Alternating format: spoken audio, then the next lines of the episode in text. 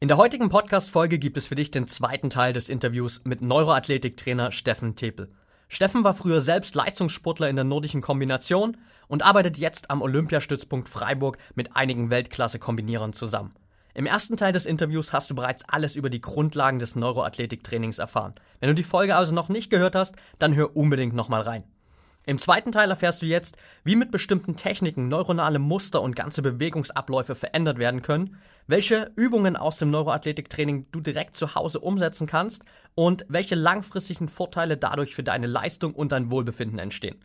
Bevor wir jetzt aber starten, noch ein Tipp für dich. Wenn du noch mehr Hacks und Strategien rund um die Themen Biohacking, High Performance und mentale Leistungsfähigkeit haben willst, dann schau unbedingt mal auf unserem YouTube-Channel vorbei. Dort bekommst du jede Woche exklusive Videos, um noch mehr aus dir herauszuholen. Und jetzt viel Spaß beim zweiten Teil des Interviews mit Steffen Tepel. Willkommen bei Talking Brains. Du willst immer 110% geben und jedes Projekt so richtig rocken? Du willst als High-Performer noch mehr aus dir herausholen, sei es im Sport, im Büro oder im Alltag? Dann bleib unbedingt dran und get shit done.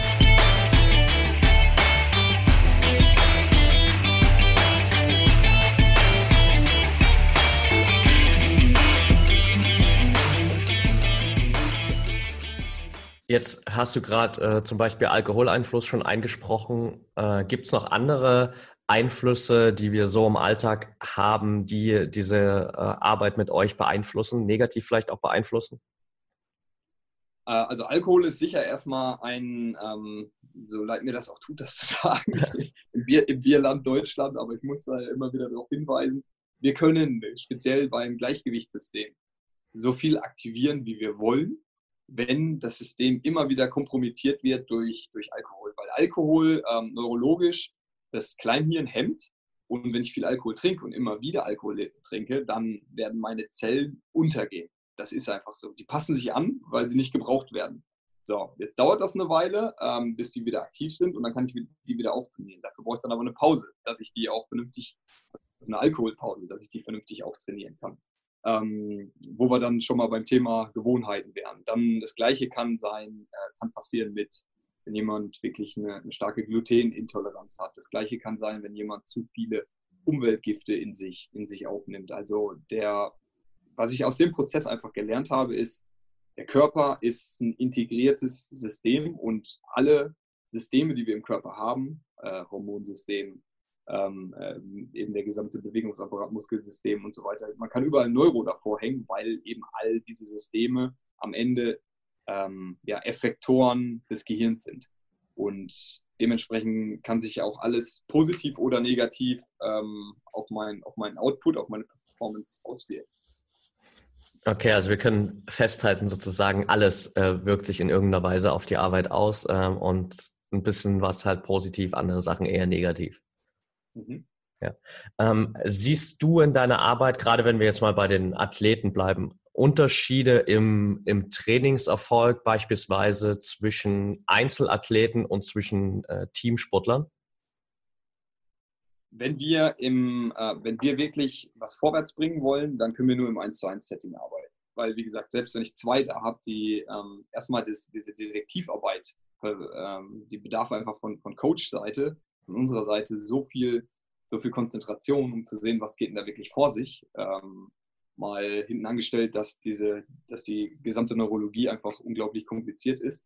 Ähm, ja, wenn ich gesunde Athleten habe, dann sage ich immer so, es ist besser, ähm, viel zu aktivieren und, und genügend zu aktivieren, statt nicht zu aktivieren. Sprich, dann ist es wirklich gut, Augentraining mit, rein, mit reinzunehmen. Aber wenn ich merke, es hat negative Konsequenzen, weil der Athlet sich auf einmal schlecht bewegt, da macht es keinen Sinn, ein Gruppentraining zu machen und, sagen, und zu sagen, alle machen das Gleiche, sondern dann will ich wirklich spezifisch im 1 zu 1 Setting äh, diese, diese Schwächen aufarbeiten. Wir haben aber sicher auch Mittel, Methoden, ähm, die wir einfach im Teamsetting wunderbar anwenden können, wo wir zum Beispiel mit äh, jungen Fußballern ähm, einfach Neuro-Warm-Ups erstellen und sagen, hey, da können wir guten, guten Gewissens die komplette, äh, die komplette Mannschaft daran teilhaben lassen, weil diese Stimuli nicht so hoch sind. Man muss sich vorstellen, ähm, Gehirnaktivierung funktioniert so, wenn ich, mein, wenn ich rechts meinen Fuß kreise, dann habe ich ein Stück weit Gehirnaktivierung.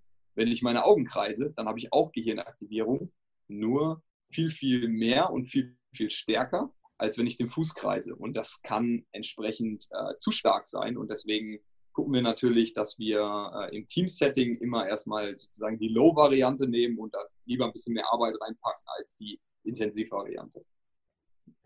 Okay, das heißt sozusagen in den Team-Sessions immer ein bisschen weniger Aktivierung, um niemanden zu überfordern und dann später in den Einzelsessions das einfach individuell zu steigern. Absolut, genau. Weil ich in den Einzelsessions genau weiß, was muss ich wie aktivieren und ähm, wenn ich und kann dann auch als Coach viel, viel besser sehen, ist der jetzt mit den, äh, mit den Übungen überfordert oder nicht. Das kann jeder für sich selber mal ausprobieren.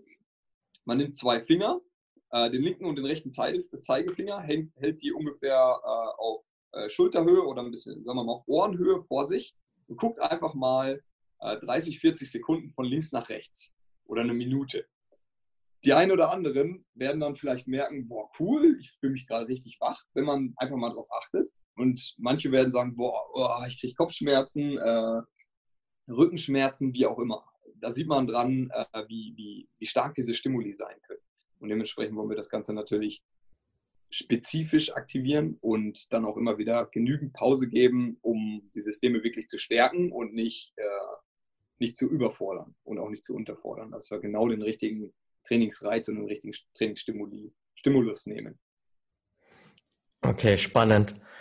Ich habe im Vorfeld äh, unseres Interviews natürlich auch mich ein bisschen eingelesen. Ich habe mir sogar das äh, Buch von Lars auch gekauft.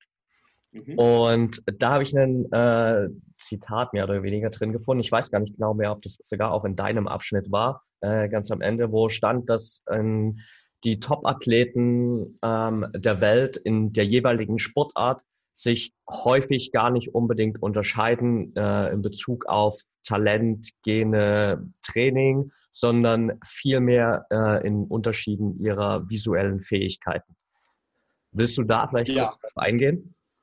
Das ist ein super spannendes Thema, absolut. Das, das steckt sich ja gerade noch ein bisschen in den, in den Kinderschuhen, aber was wir immer mehr sehen, je mehr äh, Top-Athleten und, und, und wirklich sehr gute Spieler und Top-Talente äh, wir untersuchen oder ja, testen, desto mehr kann man wirklich sagen, hey, die haben einfach, die haben einfach gute Augen. Also das, was ich gerade beschrieben habe, ja, die haben gute Augen, die, die feuern sozusagen gute Signale ans Gehirn. Das Innenohr feuert gute, gute Signale ans Gehirn, wohingegen ich auch andere Spieler schon hatte, ähm, die dann einfach nicht so gute Augen haben. Und das sind dann meistens die Spieler, die einfach ein bisschen langsamer sind, ein bisschen verletzungsanfälliger sind und irgendwie ähm, das nicht so richtig auf die Reihe kriegen. Ähm, also ich habe schon sehr, sehr viele sehr gute Athleten getestet, wo ich gedacht habe, krass, das ist so, wie es, wie es sein soll in der Grundform, was nicht heißt, dass wir nicht immer, immer was zu optimieren haben.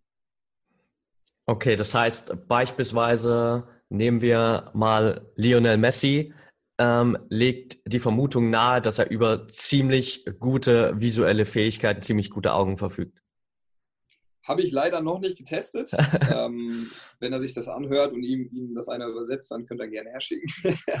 Aber es legt natürlich nahe. Ja? Also wenn sich jemand so schnell und so präzise bewegt, er ist ja jetzt nicht der absolut alles überragende Sprinter, sondern er ist einfach super präzise und effektiv in seinen Bewegungen. Ähm, woran man es gut sehen kann, er hat sehr, sehr häufig im Dribbling, im Schuss die Augen die ganze Zeit auf den Ball. Das heißt, er muss die ganze Zeit tracken, wo geht der Ball hin und kann gleichzeitig aber sehen, was kommt aus seinem peripheren Sichtfeld an Gegnern auf mich zu. Heißt, er muss auf das eine gucken und das andere trotzdem zeitgleich interpretieren. Je besser diese Funktion geht, ohne dass ich, wie gesagt, jetzt da irgendwie Stellung zu nehmen könnte oder so, aber das ist mir einfach oft aufgefallen. Je besser diese Funktion ist, umso mehr, umso mehr Zeit habe ich in den, in den, äh, in den, äh, in den Dribblings und umso mehr Sicherheit kriege ich dann auch irgendwann, weil ich mich einfach auf meine auf meine Inputsysteme verlassen kann. Wenn ich eine, eine Fliege habe, also mal ein Beispiel aus der Tierwelt, wenn ich eine Fliege habe, die ich nicht schnappen kann, die kann ich deshalb nicht schnappen, weil die super schnelle Augen hat und einfach 200 Bilder pro Sekunde verarbeitet und wir halt nur 30 ähm, und uns einfach in Zeitlupe sieht. Und ähnlich kann man sich das vorstellen, dass wir sozusagen die Bildrate pro, pro Sekunde ein bisschen nach oben schrauben können. Okay, spannend, ja. Gibt es ähm, darüber hinaus auch von Athlet zu Athlet gewisse, vielleicht sagen wir mal, genetische Voraussetzungen, die das Neuroathletiktraining oder die, die Fähigkeiten, die der jeweilige Athlet hat, beeinflussen, positiv beeinflussen? Oder ist das relativ unabhängig davon, dass du sagst, okay, egal was da irgendwie, sage ich mal, an, an Genetik dahinter liegt, wir können trotzdem mit dem jeweiligen Athleten dieselben Erfolge rausholen? Da kann ich jetzt wissenschaftlich nicht viel zu sagen. Ähm, einfach aus der Erfahrung raus glaube ich schon, dass da ein bisschen was, was äh, dransteckt, weil ich einfach viel, ähm, ja, sagen wir mal, äh, Väter und Söhne komischerweise mal durchgetestet habe, äh, einfach aus Zufall und äh, die häufig äh, ähnliche Probleme oder ähnliche Stärken mit sich, mit sich äh, rumtragen. Was aber nicht bedeutet, dass das unbedingt eine genetische Geschichte ist. Wir wissen, eben weil das Gehirn so plastisch ist, kann es sich auf alles anpassen und vielleicht ist es auch einfach eine, eine Frage, dass der Sohn die gleichen Gewohnheit, in, Gewohnheiten entwickelt hat wie, wie der Vater, weil es, äh, weil es ihm einfach sozusagen äh, von, von klein auf so vorgelebt wurde. Und dementsprechend entwickeln sich die neuronalen Systeme nach Gebrauch. Okay, also es könnte gewisse, gewisse Zusammenhänge geben, aber ähm, es gibt noch nicht wirklich sozusagen Studien dazu, die das belegen. Ja, ich denke, die, die Evidenz ist da auch, ähm, die, die, die shiften gerade schon alle ein bisschen Richtung äh, guck mehr, was macht ihr den ganzen Tag über. Ja? Also es, wir haben gesagt, das Gehirn passt sich immer auf alles an, was wir gerade machen. Wenn ich die ganze Zeit, also es geht mehr um, um diese, diese Alltagsgewohnheiten. Ich passe mich super stark auf das an, was ich den ganzen Tag mache. Wenn ich den ganzen Tag vom Bildschirm sitze, dann kann es, dann kann es sein, dass ich äh, mich eben auf Sitzen gut anpasse, aber nicht auf Bewegen. Als einfaches Beispiel. Okay, ja. Ähm, jetzt ist natürlich das noch ein relativ unbekanntes Feld. Dennoch ist das Ganze ja so ein bisschen in den äh, Vordergrund gerückt, wie du am Anfang schon gesagt hast, durch euer oder durch das Training von Lars damals bei der WM 2014 mit der Nationalmannschaft. Und seitdem sieht man halt, zumindest wenn man sich mit dem Thema so ein bisschen beschäftigt, immer mal wieder, dass äh, viele Fußballvereine plötzlich irgendwie so auch diese ganzen Stabilitätsübungen machen und mit Gleichgewichtssachen arbeiten. Ist es so schnell umsetzbar, Neuroathletiktraining zu betreiben oder bedarf es da wirklich immer so einem Experten wie dir, der genau weiß, was da eigentlich passiert? Ähm, das kann man auf verschiedene, aus verschiedener Sichtweise sehen. Ich denke, ähm, wenn man wirklich die letzte Performance rauskitzeln äh, will, dann muss man sich intensivst mit der Materie beschäftigen. Und das haben eigentlich alle, die bei uns im Team sind, jetzt über, über mehrere Jahre. Es ist nicht so, dass man irgendwie eine kurze Wochenendausbildung machen kann und dann am Ende irgendwie sagen kann, ja, ich bin Neuroathletiktrainer oder, ja. oder sonst. Ähm, weil es einfach eine Philosophie ist und die Basis dieser Philosophie ist eben die Neurologie.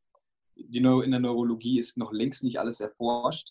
Es ist unglaublich, unglaublich, unglaublich kompliziert, aber um da wirklich einen Impact zu haben als, als Trainer auf Athleten, also wirklich was verändern zu können, und zwar äh, ich kann einen Impact erzeugen, wenn ich ein paar Augenbewegungen mache, das definitiv. Aber wirklich zu wissen, was da vor sich geht und das gesteuert zu machen, um eine Bewegung besser zu machen, da bedarf es halt einfach einen sehr, sehr, einen sehr, einen sehr, sehr guten Zusammenhang äh, über die, wie die Neurologie des, äh, des Menschen funktioniert.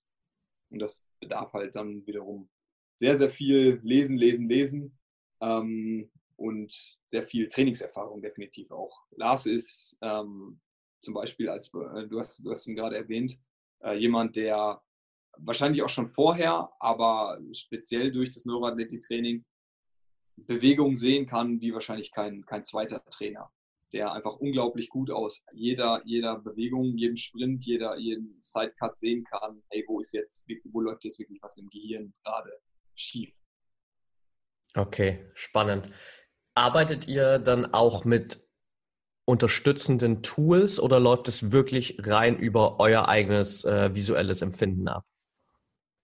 Äh, zum Coaching, also zur, zur ja. Analyse oder zur Aktivierung? Zur Analyse vor allem auch. Zur Analyse ist es so sicher erstmal leichter, wenn man, äh, wenn ich einen Athleten habe, äh, den ich einfach mal filme und äh, mir dann hinterher in Zeitlupe das Ganze angucken kann. Das ist ähm, sicherlich von Vorteil, äh, wenn man genau rein einsteigen will und vielleicht dieses Bewegungssehen in der, in der Realgeschwindigkeit noch nicht so hat. Ähm, dann zu gucken kann, äh, dann gucken kann, wo läuft eine Ansteuerung, was richtig oder was falsch. Es gibt so unglaublich viele Tools, wie zum Beispiel diese Balance Boards, wo man einfach schauen kann, wie ist der Körperschwerpunkt. Also ich stelle jemanden auf eine Kraftmessplatte und gucke, wie sehr schwankt sein Körper hin und her. Also kann, wie gut kann er gegen die Schwerkraft stabilisieren. Da kann ich ihn, wie gesagt, auf, auf, so, eine, äh, auf so ein Balance Board stellen oder auf eine, ähm, eine Kraftmessplatte, aber ich kann auch einfach hingucken und gucken, ob ich das, ob ich das sehe, wie er schwankt, weil dann habe, kriege ich in beiden, in beiden ähm, Fällen das gleiche Ergebnis. Ich will das verbessern, ja, also ich will das als Trainer aktivieren, dass er eben nicht mehr so schwankt. Und ähm, dementsprechend kann man eine Menge Tools einsetzen, aber man kann sich eben auch eine Menge, eine Menge Tools sparen, wenn man, wenn man einfach A weiß, wo man hingucken muss und was man zu beachten hat und B, ähm, ja, da eine Menge, eine Menge Trainingsarbeit in seine eigenen Augen legt als Trainer. Ja, okay. Da kommt dann sozusagen die Erfahrung wieder zum Tragen. Ja. Genau. Ja. Hast du vielleicht noch für uns ein konkretes Beispiel, ohne jetzt äh, irgendeinen Namen von, von einem Sportler nennen zu wollen, vielleicht, äh, wo du mit einem Athlet gearbeitet hast, hast festgestellt, okay, die und die äh, Schwachstelle gibt es da und so habt ihr das gelöst, wo du uns vielleicht mal in den Prozess irgendwie mitnehmen kannst, damit wir auch eine Vorstellung haben, okay, bei, bei der Schwäche beispielsweise arbeitet ihr mit den jeweiligen Übungen? Ähm, zum Beispiel, ich hätte, ich hätte zwei Beispiele, eins aus dem Wintersport, aus dem Skispringen, das ist ja sozusagen meine äh, sportliche Heimat, ich war nordischer Kombinierer, und eins aus dem Fußball. Äh, wenn ich, sagen wir mal, ich habe ein dominantes Auge, mein rechtes Auge, und äh, das guckt die ganze Zeit, das ist, nimmt den Hauptteil des Inputs, kriegt es rein. Ja? Also das ist das, mein Fürauge sozusagen. So wie ich eine Fürhand habe, habe ich halt auch ein Fürauge. Das ist super stark, weil ich es immer wieder benutze. Mein anderes Auge ist vielleicht nicht so stark, weil die ganze Zeit die Arbeit sozusagen von dem starken Auge abgenommen wird. Das ist besonders häufig nach Gehirnerschütterung. Jeder kann das mal für sich testen, einfach in die Nähe oder in die Distanz zu gucken, sind beide Augen erstmal gleich scharf. Das ist als simpelster, simpelster Test. Ähm, wie ich eben schon mal gesagt habe, wir brauchen beide Augen, um wirklich ein gutes dreidimensionales Sehen zu haben und einzuschätzen, ist ein Objekt weiter weg als das andere. Wenn ich jetzt Skispringer bin und mit 90 km/h auf eine Schanzenkante zurausche, dann sollte ich ein verdammt gutes dreidimensionales Sehen haben ähm, und diesen Punkt gut berechnen können, wo ist die Schanzenkante. Wir sehen das immer wieder, dass ähm, Sportler das falsch berechnen. Und wenn die immer wieder zu spät abspringen oder zu früh, also da ein Timing-Problem haben, dann ähm, ist das, dann kann ich ein Stück weit das bewusst ändern und sagen, ja, spring früher oder später ab. Aber äh, der Sportler fühlt sich damit einfach nicht wohl, weil sein neuronales System das ja so berechnet. Also er, er sieht die Kante, einen Meter, die Schanzenkante einen Meter später und dabei ist die vielleicht einen Meter früher in der Realität. Also ich, die können nicht gut berechnen, wie, wie weit ist das weg. Das gleiche wäre, wenn ich einen Pass annehme, äh, wo wir immer wieder sehen, ähm, Spieler, den oft der Ball verspringt bei der Ballannahme, dieser First Contact. Wenn der gut ist, dann weiß ich, hey, der kann den Pass gut berechnen, der kann die Geschwindigkeit des Balls mit beiden Augen gut berechnen. Wenn er immer wieder wegspringt am Anfang, dann weiß ich, hey, der sieht den Ball vielleicht in der Realität ein bisschen zu früh oder ein bisschen zu spät kommen sozusagen. Und dementsprechend muss ich dann gucken, dass ich das schwache Auge aktiviere und beide Augen zusammenführe, die Bilder beider Augen möglichst gut äh, zusammenführe im, Ge im Gehirn, äh, dass das, was ich sehe, auch wieder der Realität entspricht. Weil meistens ist es so, das fällt natürlich keinem auf, weil das ist ja meine eigene Realität. Wenn ich äh, ein bisschen, ähm, den, sagen dazu Exophoren und Esophoren, wenn ich ein bisschen quasi äh, denke, der, der Ball wäre noch ein bisschen weiter weg und dabei ist er schon näher dran oder umgekehrt.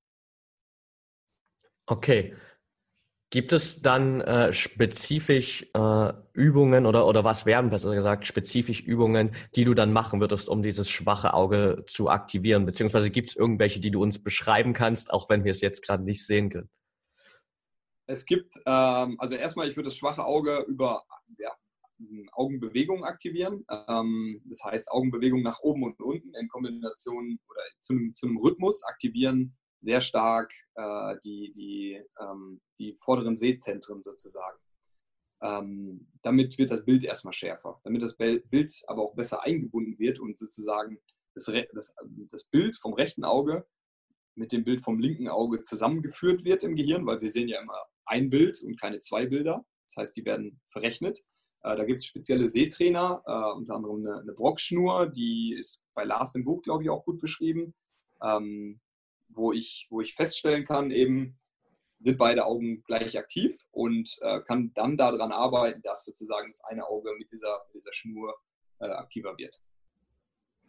Okay, super spannend. Ähm, ich werde mich da auf jeden Fall auch nochmal weiter einlesen. Ich fand äh, die ersten, ich glaube, ich bin bei Seite 50 jetzt oder so. Also ich bin noch mhm. äh, jetzt gerade so bei den Übungen angekommen. Äh, werde da nochmal ah, okay. weiter, weiter reingehen und gucken, was da noch so alles drin liegt. Ähm, wir haben, glaube ich, jetzt schon ziemlich viel hier abgearbeitet. Eine Frage habe ich definitiv auf jeden Fall noch. Wo siehst du so die Zukunft des Neuroathletiktraining? Äh, das ist eine interessante Frage. Ich denke, ähm, in ein paar Jahren wird das so sein, weil es eben ja keine, kein, keine, kein Übungstraining sozusagen ist, sondern eine Philosophie. Ähm, und können wir super gut in den Schnittstellen arbeiten. Und zwar in der Schnittstelle von medizinischer Abteilung, wenn ich jetzt mal an Fußballclubs denke, passiert das teilweise auch schon äh, in der Schnittstelle von Medizin, Physiotherapie und Athletiktraining, also das Übergangstraining bis hin zum Mannschaftstraining. Äh, weil wir einfach eine ideale Basis für die, für die Postreha darstellen, ähm, für das Präventionstraining darstellen, dass sich die Athleten weniger verletzen und dann eben die Überführung ins Mannschaftstraining nach längeren Verletzungspausen. Es ist einfach auch die Basis von jeder fußballspezifischer oder trainingsspezifischer Intervention. Ähm, du kannst das, das Training insgesamt, das Athletiktraining insgesamt durch, durch Neuroathletik Training oder neuroathletische Trainingsmaßnahmen, wenn ich diese Philosophie darüber setze, ihn besser individualisieren auf jeden Athleten und das Ganze auf ein höheres Niveau bringen. Ähm, weil man auch dann Techniken, äh, ja, Neuroathletik-Training, Techniken in den Alltag integrieren kann, ein Stück weit und äh, soweit auch ein bisschen, bisschen äh, oder was heißt ein bisschen, definitiv die Basis für ein besseres Lernen insgesamt ähm, im Bereich Technik und Taktik legen kann. Äh, das mal so als absolute äh, Grundlage. Ähm, wir können sicher enorm bei Regenerationsprozessen helfen. Ähm, und es, für uns wäre es dann ein Traum, wenn wir früher oder später äh, in, ja, in der Zukunft in den, in den Clubs und in den entsprechenden Institutionen so eine Art Neurodepartments einrichten können, wo die ganzen Informationen, die die Ärzte, Therapeuten und die Trainer haben, zusammenlaufen und so für jeden Spieler und für, für jeden Athleten die perfekte äh, individuelle Bewegungs- und Belastungssteuerung kreiert werden kann. Und das ist aber sicher, weil wir eben gerade noch ein bisschen ja, in den Kinderschuhen stecken, mh, noch ein langer Weg, aber es beginnt eben mit dem ersten Schritt. Okay, also da steckt noch eine ganze Menge Potenzial auf jeden Fall drin. Zum Abschluss noch äh, die Frage, gibt es denn so universelle Übungen, die du vielleicht jetzt gerade auch den, den Zuhörern hier irgendwie mitgeben könntest, wo du sagst, okay, unabhängig davon, was der Individuelle jetzt vielleicht für, für Schwächen hat, damit kann man auf jeden Fall irgendwie mal eine Erfahrung mit Neuroathletiktraining sammeln und auch vielleicht irgendwie den ein oder anderen äh, Prozentsatz mehr aus sich rauskitzeln.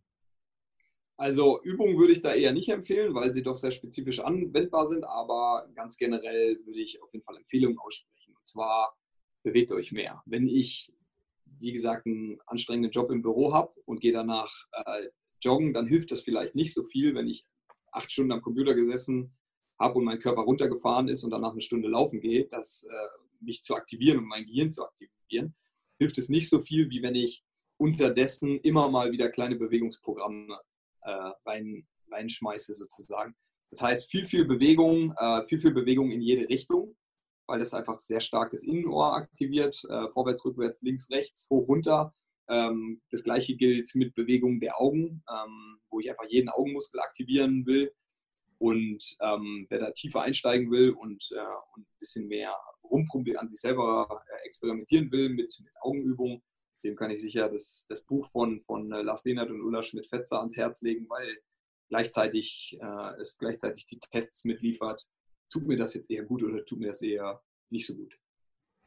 Okay, alles klar. Dann packen wir das Buch auf jeden Fall auch mal mit hier in die Show Notes, damit da jeder nochmal reinschauen kann, der Interesse hat. Und dann würde ich mich hier erstmal auf jeden Fall bei dir bedanken für deine Zeit und Gerne natürlich auch für, für deine Arbeit. Ich finde es persönlich äh, super spannend und wir müssen jetzt gleich hier im, im Nachgang des Interviews nochmal äh, ein, zwei Fragen abklären, die ich an dich habe, äh, was das angeht. Also äh, ich finde es eine super spannende Arbeit und ihr leistet natürlich einen riesen Mehrwert für die, für die Athleten und in Zukunft natürlich noch äh, in einem viel größeren Bereich auf jeden Fall. Von daher, ähm, ja, mega geile Sache. Zuletzt natürlich noch äh, für all diejenigen, die jetzt gerne mit dir Kontakt aufnehmen wollen, die vielleicht auch mit dir zusammenarbeiten wollen, whatever. Wo können die Leute dich am besten finden? Äh, am besten über unsere Website, das ist ähm, www.focus-on-performance.de, also über, über unsere ähm, Institution Focus on Performance äh, und dann äh, neuro-athletik-training.com und eben auf unseren Social Media Kanälen bei Facebook und Instagram äh, heißen wir jeweils Neuroathletik-Training und da äh, kann man ja, äh, sich A noch ein bisschen besser über das Thema informieren und äh, B mit uns in Kontakt treten. Okay, perfekt. Dann packen wir das auch einfach mit in die Show Notes und dann würde ich sagen, war es das für heute und vielen Dank für das Interview, Steffen. Gerne, hat mir Spaß gemacht. Und damit sind wir auch schon am Ende der heutigen Folge angelangt. Wenn dir der Podcast hier gefällt, dann würden wir uns sehr über eine ehrliche 5-Sterne-Bewertung bei iTunes freuen. Teil die Folge natürlich gern mit deinen Freunden und lass uns wissen, welche Fragen oder Themenvorschläge du noch hast. Für noch mehr Content zum Thema mentale Leistungsfähigkeit folge uns gerne auf Social Media oder abonniere unseren YouTube-Kanal. Bei Facebook findest du uns unter @braineffect und bei Instagram unter @mybraineffect. Du willst dich mit Gleichgesinnten austauschen, deine Erfahrungen zu Biohacking und mentaler Performance teilen und dich mit Experten wie Ernährungswissenschaftlern und Trainern connecten? Dann werde gern Teil unserer Mental Performance Community bei Facebook mit bereits mehr als 1000 Mitgliedern. Den Link dazu findest du in den Show Notes. Wir freuen uns schon, dich dort begrüßen zu können. Bis zum nächsten Mal und get shit done.